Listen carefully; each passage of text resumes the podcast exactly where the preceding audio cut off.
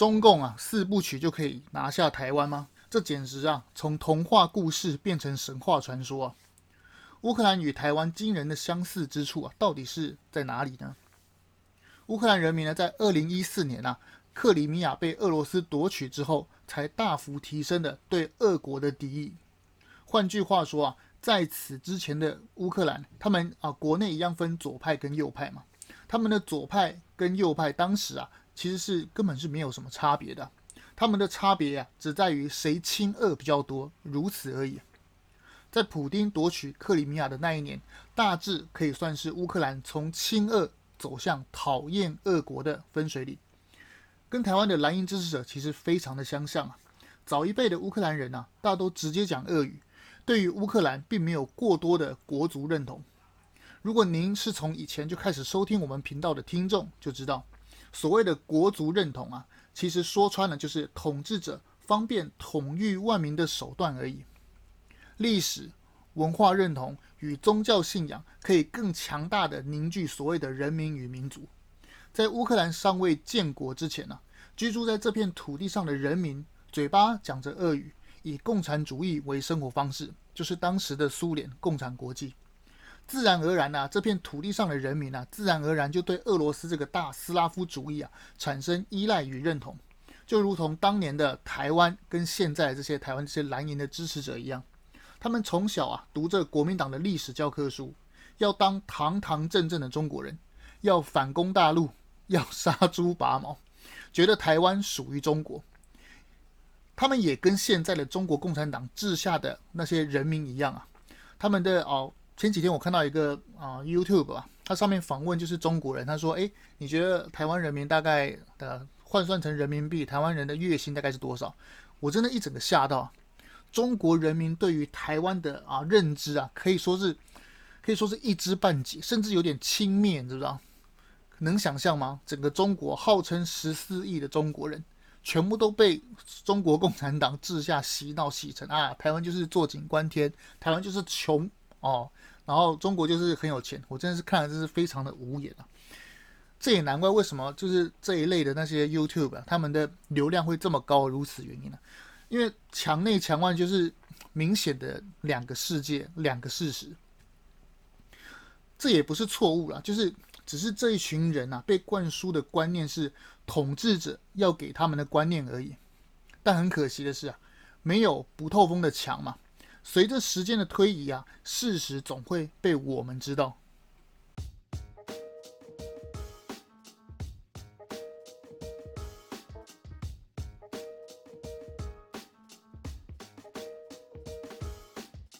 我们一起说真话，事实需要让更多人知道。欢迎收听《荣耀台湾》Podcast。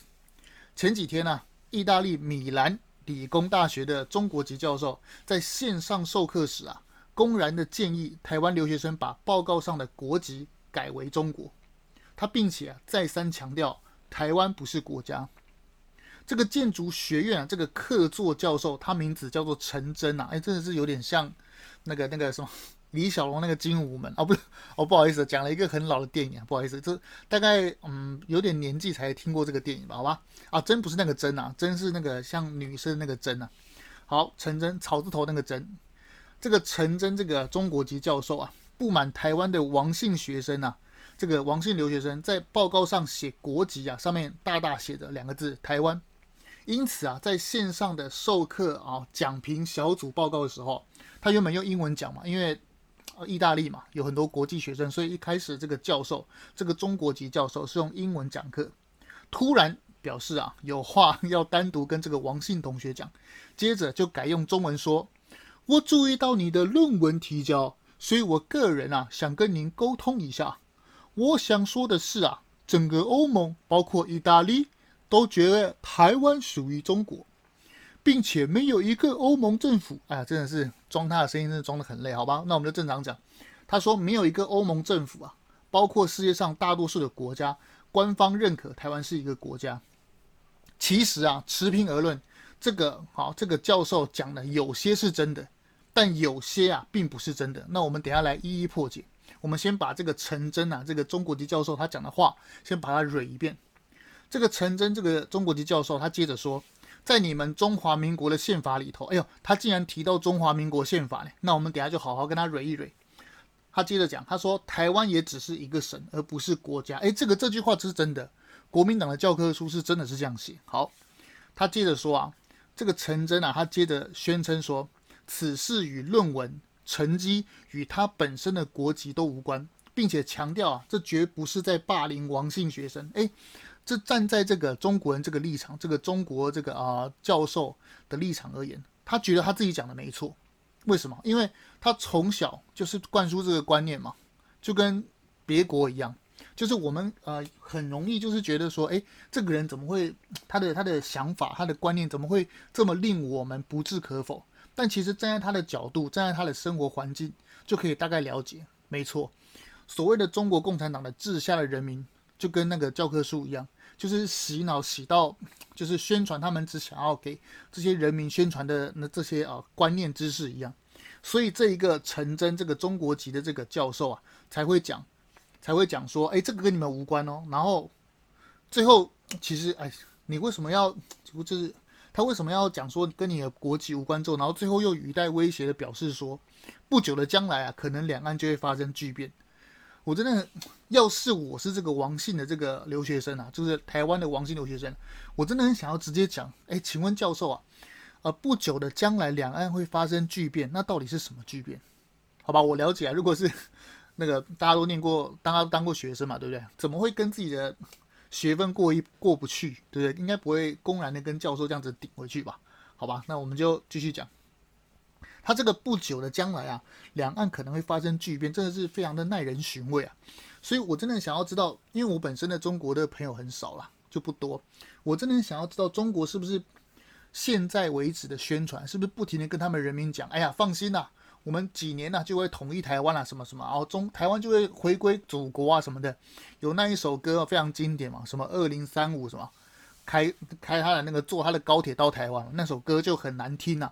有听过应该知道我在讲什么，就是什么呃就在那二零三五啊，这歌很难听啊，不要再唱，真的是，哎，真的是好，就是那首很很难听的那个歌啊。不知道为什么哎，中国的歌都一向的说啊、呃，有点 low 吧，有点洗脑嘛。大家还记不记得前几年那个什么小苹果？哎呀，那个歌真是好好算，反正就是他们一直不停在内部宣传说，哦，就几年我们就要怎样收复台湾什么的，可能是这个观念吧。所以这个陈真教授才会这样讲吧。那我们来一一说明啊。以前呢、啊，就是国民党的那个政府啊，就是。国立编译馆的教科书，哎，我也念过。其实真的，他们的教科书上面就是这样写哈。哦，中华民国是代表中国的唯一合法政府。呃，我们现在台湾就是 我们现在台湾人上手上拿那个中华民国身份证，中华民国宪法就是我们现在那个宪法上面真的是这样写的，真的。那个陈真教授后来也直接呛啊，他说：“哎，你们中华民国宪法你们也没有没有总去改宪法。”没错，那。啊，这这个这个其实又会再提到一个新的差点，我们继续继续把它讲完。就是很多人讲说，为什么民进党现在完全执政，为什么不改宪法？其实现在我们要改宪法，有一个很很麻烦的是说，就是必须要国会的四分之三的席次同意之后，再交给公民投票复决。就我们现在改宪法变得这么麻烦，而且听说公投也要达到什么门槛，然后这个宪法才能够过，就跟前几天那个十八岁那个公民权一样嘛。前几天的时候，我们立法院不是要通过一个十八岁就可以行使他完整的公民权的那个投票？其实我们十八岁目前啊，台湾十八岁就可以投公投了，但是要二十岁才可以选举。所以前阵子那个十八岁的完整的公民权是这样子，就是让十八岁的啊、成年人算是法定成年人吧，就是可以直接行使投票权，就跟公投一起啊，是这样子。不仅要四分之三的国会议员同意，这是第一个门槛，之后要交由人民来公投复决，就是这么麻烦。对，没错。所以很多人讲说，诶，为什么民进党完全执政，为什么不改宪法？其实这不是一件容易的事。好，至于后面台湾要不要改宪法，要不要独立，我我先说，我本人一直提倡台湾要要制定一个符合现在台澎金马我们国家的量身量身定造的一个新的宪法。为什么？因为我们的旧宪法已经不堪使用了嘛。OK，你要说建国也可以，你要说重新制宪那也可以，反正就是我们要认清我们的事实，我也不断的跟我周遭的蓝营的那些朋友要讲，其实我们现在已经不是中国了，你也不可能反攻大陆。我知道你们满腔的满腔的那个热情啊，想要当中国人，觉得说，哎，我当堂堂正正的中国人没有什么不好。但其实要认清现实，因为已经台湾跟中国已经分分道扬镳这么久了，已经不可能会再变成同一个国家，除非用粗暴的手段。那可是如果中国用粗暴的手段，就会抵触美国的红线，所以他现在不停的用用就是温柔的方式嘛。像前几年的时候，个配合马英九用那个 A 克法，A 克法是怎么样？很简单，就是以经济来促统嘛。以经济促统这个翻开历史，翻开我们那个古老的历史，当有没有有没有先例？当然有啊。我们用经济来促进统一的先例，就是那个俾斯麦啊，在那个日耳曼统一就是这样啊。俾斯麦担任啊德意志的，当时是普鲁士啊。俾斯麦在担任普鲁士首相的时候，他就是那个铁血宰相嘛，懂历史的都知道我在说什么。当俾斯麦当铁血宰相的时候，他知道。要完成日耳曼的统一，必须要用铁跟血来完成，一定。但是你当然可以选择用武力征服，但是武力征服会让会耗损很多国力嘛。那最好的方式是什么？用不战而屈人之兵统一日耳曼嘛。他当时就推出一个由由经济来来包围政治的方式，就是关税同盟。意思就是说，哎，我普鲁士国家我很强大，对不对？你们周遭的小国怎么样？你们放心，你们来我普鲁士做生意，我给你免关税。久而久之啊，就会开始依赖普鲁士，就跟宋朝当时经济很强一样。当时的西夏跟辽，久而久之就哎，都开始用宋朝的钱币跟纸钞，是这样子来的。用经济的手段去开，用经济先行，然后最后用政治的政治好，接着到。是这个方式来统一，这基本上啊、呃，从江泽民开始对台湾的方式就是这样，一直到就是用经济促统的方式，一直到啊、呃、马英九下台之后，习近平上任，然后共产党就转变他的那个那个什么韬光养晦的一个国策，就开始啊战狼外交。所以从二零一六年开始，二零啊习近平是二零一二年上任的嘛，从二零一二年上任的时候，他也不敢那么嚣张，过个几年之后就快哎。发现已经能够独掌啊整个北京中南海的权力之后，他开始在搞战狼外交嘛，所以我们现在就转变成原本原来是想要学俾斯麦一样，中国原来是想要学俾斯麦一样，用关税同盟的方式弄 A 克法，弄亚投行啊，进一步的让怎样让周边的小国家，尤其是台湾把它融在一起嘛，是这样子的道理。这一个陈教授啊，这个中国籍陈教授他说他说。整个欧盟包括意大利都不觉得台湾是一个官方认可的国家，这句话是真的。为什么？因为当初啊，共产党就是中国共产党在加入啊联合国的时候，他那个时候不是中华民国雪崩式的断交吗？就是啊，一九七一年的时候，联合国二七五八号决议文的时候，那个时候把蒋介石踢出联合国嘛。呃，其实啊，当时英国跟美国还有法国都希望蒋介石以台湾的名义。留在联合国，可是蒋介石就说那一句“汉贼不两立”，然后就就退 就退出联合国，自己退的嘛。好，这一退呢，也把常任理事国给丢掉了。要知道，二战结束的时候，呃，中国啊，就是蒋介石领导的中国，跟美国、还有俄国、还有法国，他们都属于啊，在联合国里面是有常任理事国的席次。什么叫常任理事国？就是有一票否决，就是哎，你们开会对不对？开开开，哎，发我是常任理事国，我发现哎，我不爽，我不想要答应，我一票就反对，你们就不能通过，就是这个道理。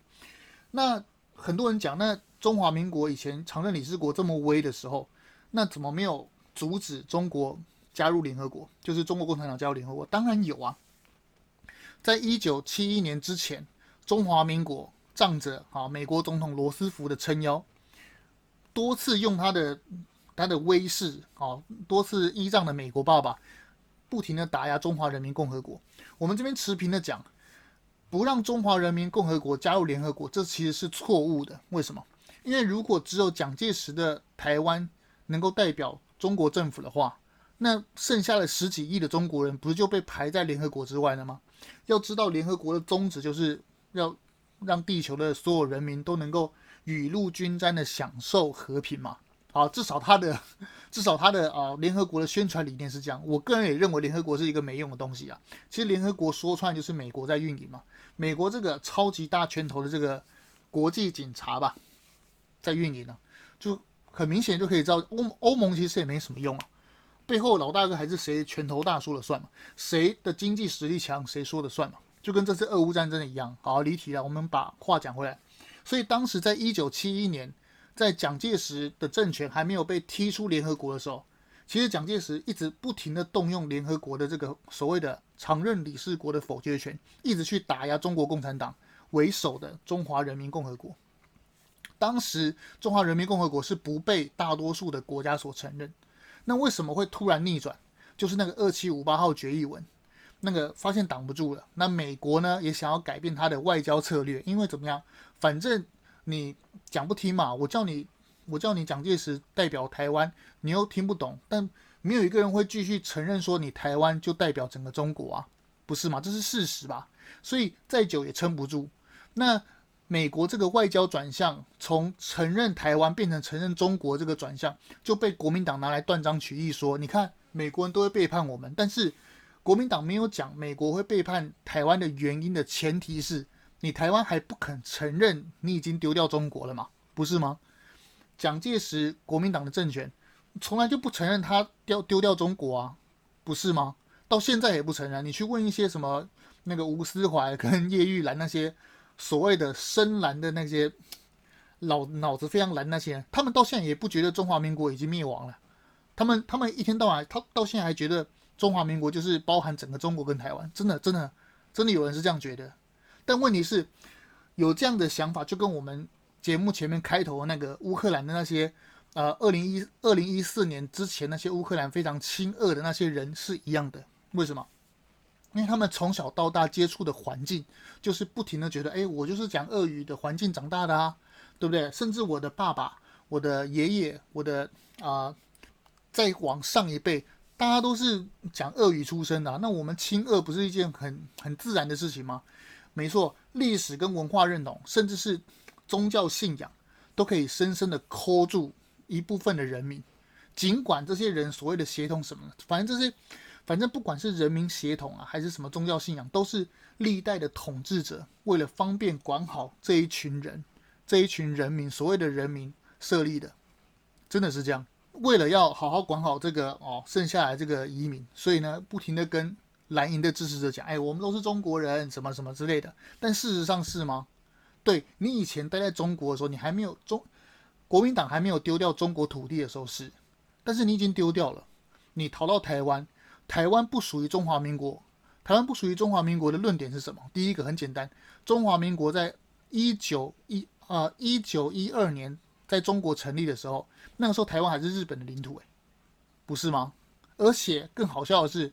中华民国当时是北洋政府成立啊，因为因为孙中山成立中华民啊，历史课本是讲孙中山成立啊，但事实不是，事实是当时的隆裕皇太后，就是清朝最后一个太后，大家都只知道清朝的那个很有名的太后叫慈禧嘛，但其实清朝最后一个太后不是慈禧，是一个隆裕皇太后，好，是隆裕皇太后下诏把。位退位诏书，把位子传给袁世凯，请袁世凯出来主持大局。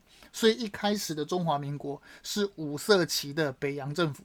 好，北洋政府当时跟台湾是没有什么关系，因为台湾当时是日本领土嘛。那当时的北洋政府领导的中华民国呢，却跑到当时台湾的那个 Manga 设立啊、呃、领事馆，知道知道那个意思吗？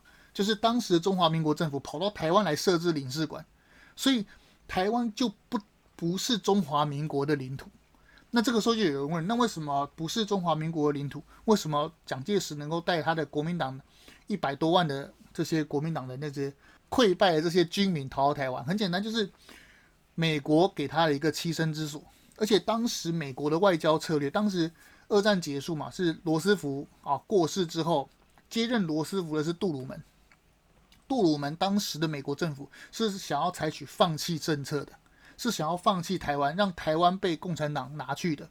因为他们当时杜鲁门政府的算盘是想：诶，我想要对抗苏联嘛，我想要拉拢中国共产党，如果如果拉拢中国共产党来，这是这是当时杜鲁门杜鲁门美国政府的那个想法。当时杜鲁门美国政府的想法是说，如果我拉拢的共产党，我就可以怎样把共产党拿来对抗苏联嘛？他当时的如意算盘是这样，但是好巧不巧，当时的啊毛泽东毛泽东执意要帮史达林去打那个韩战，所以怎么样？没办法，那我只好把对抗苏联冷战那条线，从原来的新疆那条线往后退，退到台湾海峡。所以杜鲁门总统当时不得已才派第七舰队来协防台湾，才参加入韩战，是这样子的。当时杜鲁门政府也是宣称啊，哎呦，我的我的美军啊不会去打韩战，最后还是还是反悔了，还派麦克阿瑟去打嘞，对不对？所以政治就是这样，就是我们必须要知道整个原貌，才会知道事实是如何嘛。就跟乌克兰一样，乌克兰人民为什么从二零一四年开始，真开就是他的人民在二零一四年这个分水岭呢？明明就是很之前二零一四年之前明明就很喜欢俄国，很亲俄的。为什么之后逐渐讨厌俄国？很简单，很多历史的资料被逐渐的解密了嘛。解密之后才发现，哎，原来在苏联时期，乌克兰发生的大饥荒，原来原来不是你史达林搞的，原来是你俄罗斯当时的苏联，原来是苏联政府你有计划的在故意让我们缺粮，让我们这些人发生饥荒死掉。当当这个随着时间的推移啊。事实总会被广大的人民知道，谎话没办法永久的骗人，只能一时的骗人，没办法永久的骗人。所以时间久了，我们就自然知道国民党当时的那些教科书是怎么样胡说八道的嘛。这就是我开粉砖跟开 Podcast 的目的。我并不是要去推翻什谁，说哎呦，民进党一定好，或是说国民党已经一定很烂，不是这样，而是说我们要提供完整的事实，让大家知道。让大家去冷静的判断，去独立思考，不要不要盲从某个某个东西，或是说某个信仰，这样才对。好，我们回来。那这个 中国籍的这个陈真教授，他说：“诶，台湾不是国家。”那但事实上是这样子吗？他说：“欧盟跟意大利，对，欧盟跟意大利这些欧盟国家，嘴巴上没有说台湾是国家，但事实上他们用行动证明台湾是国家吗？”不然，台湾的护照一百三十几个国家的签证是怎么来的？如果这些如果这些免签给台湾免签的这些国家不承认台湾是国家的话，那那给我们免签干什么？所以事实上，事实上对，虽然这些国家嘴巴上没有承认台湾是个国家，但很明显啊，他用行动表示，我觉得你是国家吧。这些欧盟、意大利这些国家的飞机。不管是民用飞机还是军用飞机，好了，好不好？只要飞机飞到台湾的，比如说 ADIZ 的时候，需不需要我们空管的空中管理的那个空管，需不需要我们空管的同意才可以让你降落，甚至是可以驱逐你，是不是这样？包括你中国的飞机也是一样啊。你中国不管是战机还是民航机，你要经过台湾上空的 ADIZ 防空识别区的时候，是不是要我们同意？如同你们的商船一样嘛。商船要接近台湾的经济海域，甚至是领海的时候，需不需要台湾国家的呃盘查，甚至是啊驱逐，要不要遵守？全世界每一个国家，包括这些啊，他说意大利跟欧盟大部分的国家不承认台湾这些国家的人民，甚至是政府，你要来台湾的时候，是不是要拿你的护照经过我们海关的检查？是不是这样子？甚至是连你中国的人民，中国人民很。中国人民在国内要搭飞机的时候，他分国内航线跟国外国外的航线两边，他竟然把台湾归类在国外航线呢？不，你你你中国自己的，你中国自己的飞机都把台湾归类在国际航线了，结果你嘴巴一直讲台湾不是台湾不是啊、呃，一直讲台湾是中国的一部分，这不是很矛盾吗？所以说穿了，台湾是事实上是一个国家。由于还没有修改宪法，我们沿用过去的国号是中华民国。那很多人都这个时候，很多蓝营的人支持的就会讲：你看，你把你的护照拿出来，把你的那个新台币拿出来，上面是不是写中华民国？对，上面是写中华民国，但不是说我的护照上面写中华民国，那我就是中国，并不是这样。那当年穆罕默德二世在攻陷君士坦丁堡的时候，他也说他自己是罗马，甚至说自己是奥古斯都啊。奥古斯都就是呃过去的罗马皇帝会自己加冕的那个尊号，就是尊号皇帝的意思啊。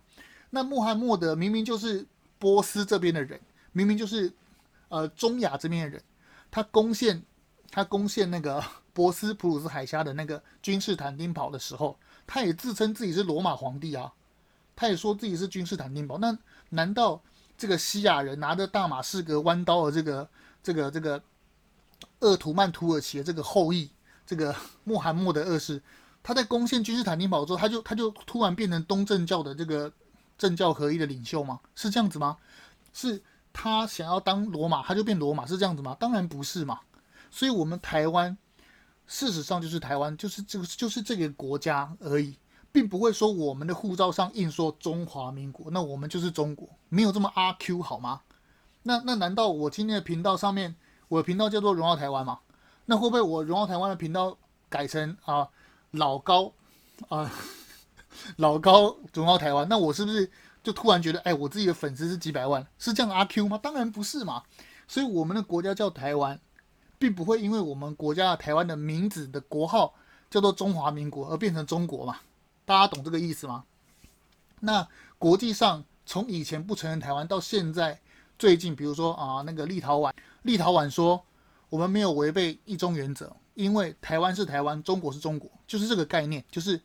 一中原则就是立立陶宛的一中原则，就跟目前的美国很像，一个中国就代表中华人民共和国，这个没有问题。从事实上跟法理上，法理就是一九七一年那个二七五八号决议文，法理上就是哎呀，你是中国。那台湾呢？台湾就是台湾，并不会因为台湾的国号叫中华民国，所以它叫中国。很多蓝营的人就是这样醒不来，觉得哎，你看我就是中华民国，我就是中国嘛。所以是一部分，不是这样子的，好吗？这是第一个部分。这个时候就有人说，那如果你说的都正确，好，我们是一个国家，那为什么欧盟跟意大利不承认我们呢？很简单，因为我们目前还没有到被全世界承认嘛。因为就是我们的 我们的课本啊，就是公民课本，还记得吗？打开来的时候，上面上面是有写几个啊几个客观因素嘛，就是国家的客观因素，就是那个什么土地啊、人民政府啊、跟军队什么的。这些都是客观因素，其实能其实能不能作为一个主权国家的认可，其实大部分是来自全世界的认同嘛。那之前的蒋介石政权为什么不被认同？是因为蒋介石政权你当初跟跟大家说，哎，我才是中国，对不对？这就明显就不是事实嘛。那为什么现在会逐渐改变？小蒋就是蒋经国，他在晚年的时候就已经有讲，中华民国必须要跟台湾融合在一起。这就是后来李登辉说的“中华民国在台湾”，现在蔡英文说“中华民国台湾”的这个逐渐融合的过程。当然啦、台湾这个这片土地上还是有不少人呐、对中国是有很大的情怀的，就跟乌克兰人一样，乌克兰人也是很有不少人，就是有俄国大斯拉夫主义那种情怀，这是这是就是他们从小生长的环境，他们思想就是这样，我们要尊重，但要怎么样最大凝聚台湾？就是怎么讲，蓝绿只是宪政内的敌人啊，呃，不不能讲敌人，宪政内的竞争者，对不对？竞争出来啊、哦，我们来执政是这样，但是千万不能够就是引外援来打败。就是有一个有一个蓝营的那些支持者有一个观念，我觉得很感冒。他说：“我不想要被民进党执政，不想要被民进党统治，所以我怎么样，不惜引进啊。”那共产党打败民进党也没关系，这个就很感冒了。为什么？因为共产党是外敌，他是要吞并我们家园的一个外敌。那你怎么会联合外敌来来就是吞并自己的呃国内的对手呢？竞争者呢？所以要知道这个问题的先后顺序。共产党也很聪明的，他现在着力点就是非常的着力点就是分化蓝绿嘛，对不对？在极蓝跟极绿的那些。啊，两个地方都深深的拉扯你们嘛，比如说，哎，那个制造一些恐慌，让蓝绿的这个对立更加严重，撕裂你嘛。堡垒要从内部攻破，就是这样来的。共产党他们非常的坚信一种说法，就是联合次要敌人打击主要敌人嘛。之前共产党说台独，基本上都是指称民进党，他有说国民党是台独嘛？对不对？他没有嘛，所以很多国民党当时的蓝营支持者都觉得，哎，我不是台独，你是台独。但搞到后面，哎，怎么会突然觉得，哎，徐旭东怎么变成台独了？哎，小 S 怎么变成台独了？这个时候，就近几年呐、啊，这个时候近几年这些蓝营支持者才恍然大悟啊，原来我们跟绿营在共产党眼里都是台独。这也是我不停的在粉专上面写的嘛，在共产党眼里，民进党跟国民党都是台独，只要国号跟共产党不一样，你跟我不同国，你就叫台独，不管你叫中华民国还是叫台湾，甚至叫福尔摩沙，你只要国号跟共产党不同，你就是台独。所以这个是事实，这个是现实，大家都一定要知道。所谓兼听则明嘛，我一直常常在讲，兼听则明。偏听则暗，我们一定要知道完整的事实论述，才能可以知道台湾怎么选择嘛。这个时候话又说回来，最后一个最后一个问题，很多人讲，那那你既然讲说，呃，历史文化认同认同那些民族都是统治者抠出来，那我要那我到底要怎么样让台湾变成一个国家呢？很简单，其实台大是呃这个是呃这个地球上大部分的国家都是移民国家，并不是说一个国家有这么纯种的血统的人民，甚至是民族。那作为一个移民国家，像新加坡，它也是移民国家；瑞士也是移民国家嘛。瑞士官方语言有四种，那台湾何尝不行呢？台湾作为一个也算是东亚这个交汇的十字路口吧，上面本来就会有不同的民族、不同的信仰，但是我们可以有不同的过去，就是那一句话说的很好，我们可以有不同的过去、不同的信仰，可是我们可以有相同的未来嘛？就跟美国一样，美国也是有很多爱尔兰民、爱尔兰的啊后裔。和也是有很多日耳曼的后裔嘛，像那个甘乃迪，甘乃迪家族就是爱尔兰，那川普就是日耳曼，就是德国后裔。其实有不同的国家的后裔都可以到台湾来居住，像我们那个瑞莎，就是一个乌克兰很漂亮的女生，她嫁到台湾，是不是让带领台湾那个体操队那个瑞莎很有名？那个瑞莎最近拿到台湾国籍那个瑞莎，她也是台湾人啊？为什么？只要认同这块土地的人都可以是台湾人。不要说什么哦，因为你的肤色跟我不一样，因为你眼睛的颜色跟我不一样，甚至是你头发颜色跟我不一样，这都很无聊。为什么？一个台语讲得很道地，哦，台语讲得很很轮转的人，他心不在台湾，他觉得台湾不是国家，他觉得台湾一定要跟，比如说是日本的，甚至是甚至是中国，他都不认同台湾。一个不认同台湾的人，他台语讲的再再顺又怎么样？他的族谱拿出来，血统正确又如何？所以，我们一定要有个观念，就是不管这个人，不管任何人，他的都来自哪里，只要此时此刻认同台湾是一个啊民主啊自由的国家，那大家都可以是台湾人，很简单，就跟美国一样，大熔炉嘛，不是一样？这就这其实讲到民族，就是好吧，在在最后讲一个论点，说穿了，中国也不是单一民族的国家。我们历史课本打开来就随便就可以念嘛，什么五胡乱华，西晋变成东晋的时候，就是司马家嘛，就是那个司马懿很有名。司马家晋惠帝从西晋啊南南迁到变成东晋，迁到长江以南的时候，五胡乱华的时候随便念嘛，匈奴、鲜卑、氐羌、羯，每一个都不是中国人啊，但他们是不是都都进来融合了？这些匈奴、这些东突厥，甚至是唐代的时候。也融合了高丽人啊，高丽人就是韩国人嘛，对不对？那很有名的那个唐朝那个将领达达罗斯之役的那个唐朝很有名的那个将领高仙芝，他就是韩国欧巴啊，不是吗？那当时唐帝国的时候会会分说，哎，你是你是高丽人，哦，你是阿拉伯，你是大食人，会这样分吗？不会嘛。所以所谓的血统跟什么都是来自于你认不认同这个国家嘛。就像川普。川普如果选举的时候，他会不会指着别人的鼻子？哎呀，你拜登，你是别国人，你是你是意大利裔的，哦，你是法国裔的，你不是美国人，会这样那么无聊吗？当然不会嘛。所以用民族、用血统去分你是什么人，这其实是非常 low，而且这个观念并不正确。因为所有的民族、所有的啊生活方式、文化认同，这都是统治者方便统御万民的手段。所以，我们台湾一定要有一个认知啊，就是如果如果我们觉得台湾是一个国家，那我们大家都好好的来爱护这个我们得来不易当家做主的这一片土地。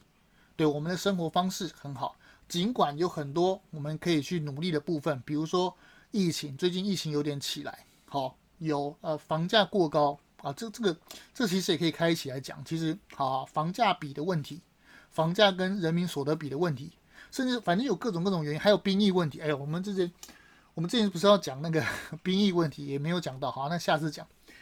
反正我们台湾会有任何问题，我们都可以自己去解决，但是千万不要觉得说我们的问题很多，然后我们就不是国家，这样是破罐破摔，其实不是一件好事，对不对？那其实事实上，我们台湾这个国家，我们一直不停的在进步，也越来越多国家认同我们，保护我们，对，我们千万不要妄自菲薄。说真话需要勇气啊！让我们来一起独立思考，让台湾更进步。荣耀台湾，我们下次见哦。